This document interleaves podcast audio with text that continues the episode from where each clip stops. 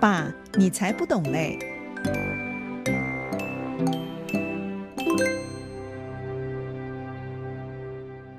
听众朋友你好，我是邵正红，欢迎来到《爸，你才不懂嘞》这个节目。我们过去几集讲了很多跟书法有关的故事，还有书法的欣赏，所以相信你已经对书法有比较多的认识。但是我们都知道，书法的美是没有标准，也没有止境的。因此呢，当我们对书法有兴趣的时候，更应该主动到图书馆或是书店去找一些相关的字帖回来练习。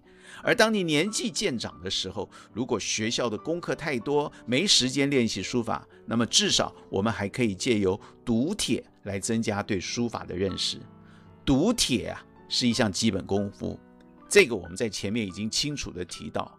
不过，另外还有一个就是笔的拿法，也是一项基本功夫。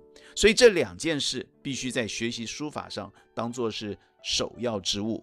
因为如果这个基础没有把握好，那么在未来要再修正就很困难喽。这就好像啊，学习弹钢琴的时候一样啊，手指必须要站起来，而不是平躺的放在琴键上弹。所以老师一定会要求学生弹钢琴的时候手指要站起来，但是如果在一开始学的时候没有养成手指站起来的习惯，那么以后要改就很难了。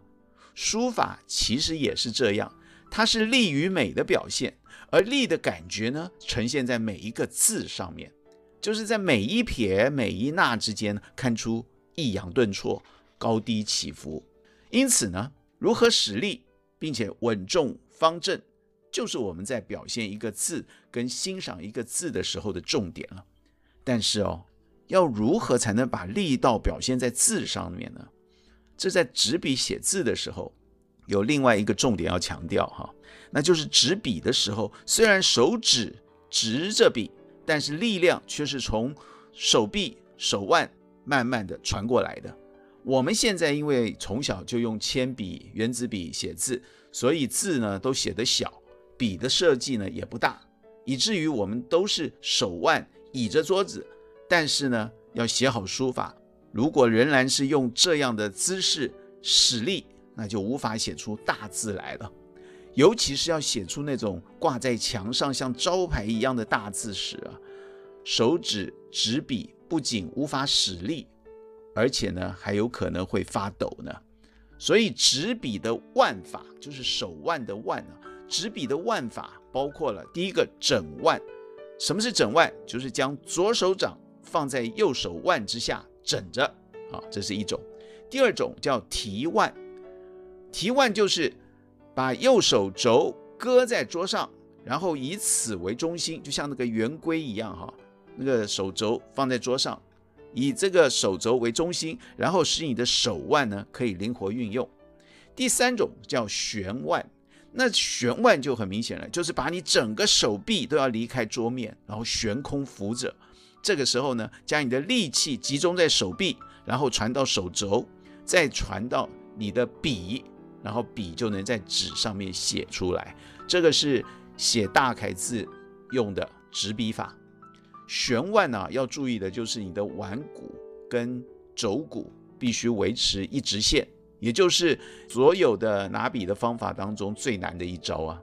所以练习书法，如果想要打好基础，当然就应该以写大楷字开始，并且呢以悬腕为主。当你的悬腕练得很精熟时，提腕跟整腕不学也都会了。另外啊，书法两个字。指的是写毛笔字，但是为什么我们不说笔法，要说书法呢？这个就要从古人许慎哈他所写的《说文解字》开始谈起。许慎他在他的序里面曾经指出来说：“著于竹帛，谓之书。书者，儒也。”这个意思是什么呢？意思就是说，把一个人心里所想的事情表现出来，而表现的方式就是点、画、撇、捺，然后再把它印显在所有的竹帛上面。所以写字的学名就叫做书。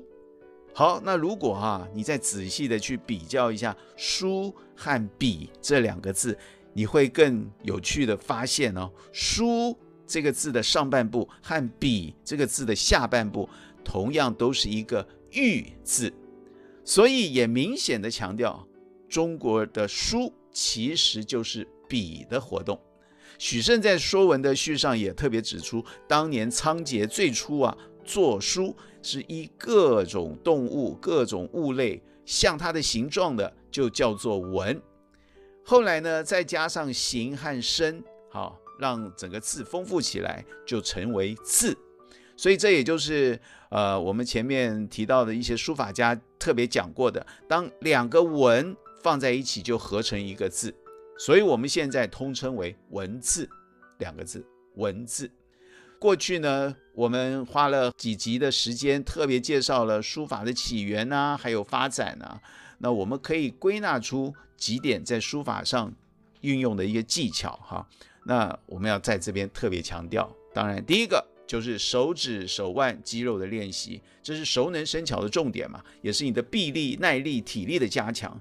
就像赛跑的人要练习增加体力一样，书法字当然我们就要练习手腕、手指的肌肉。写字的时候，笔才拿得稳，力量的运用当然也才容易掌握。所以字写得好的人不一定是柔弱的书生哦，他的手腕其实是很有力量的哦。第二个，书学书籍的研读，书学书籍就是书法的这个字帖，这些书籍我们要好好的读。这就好像啊，学画画的人需要去读。各国美术的历史，还有讨论书籍一样哈。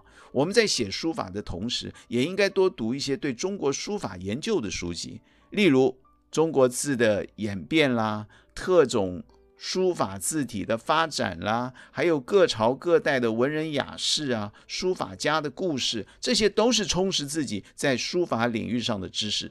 而且特别的是，现在会真正好好练习书法的人实在不多了。我想你大概就是其中一个，因为我也是如此。如果我们从这个年纪幼小的时候就能够花时间来增加书法的技巧跟知识，那么必定会让人刮目相看的。我。可能过去很少时间在写书法，所以最近呢，非常的积极在写书法。因此，我也鼓励各位跟我一样，我们一起来写书法。第三个哈，就是碑帖墨迹的参读，我们要多看各书法家写的字，并且多多临摹不同书法家的字，你才会发现每个人的风格不同。而当你自己也熟悉写字的奥秘的时候，就会写出自己的风格。只是很可惜的是，我们现在生活上都习惯用电脑，所以真的肯花时间去临摹各家字帖的人实在也不多了。因此呢，我们至少可以借由读帖来增加对书法的认识。好，今天先讲到这里，下一集我们再看看书法可以帮助我们增加我们哪些更好的地方。再见。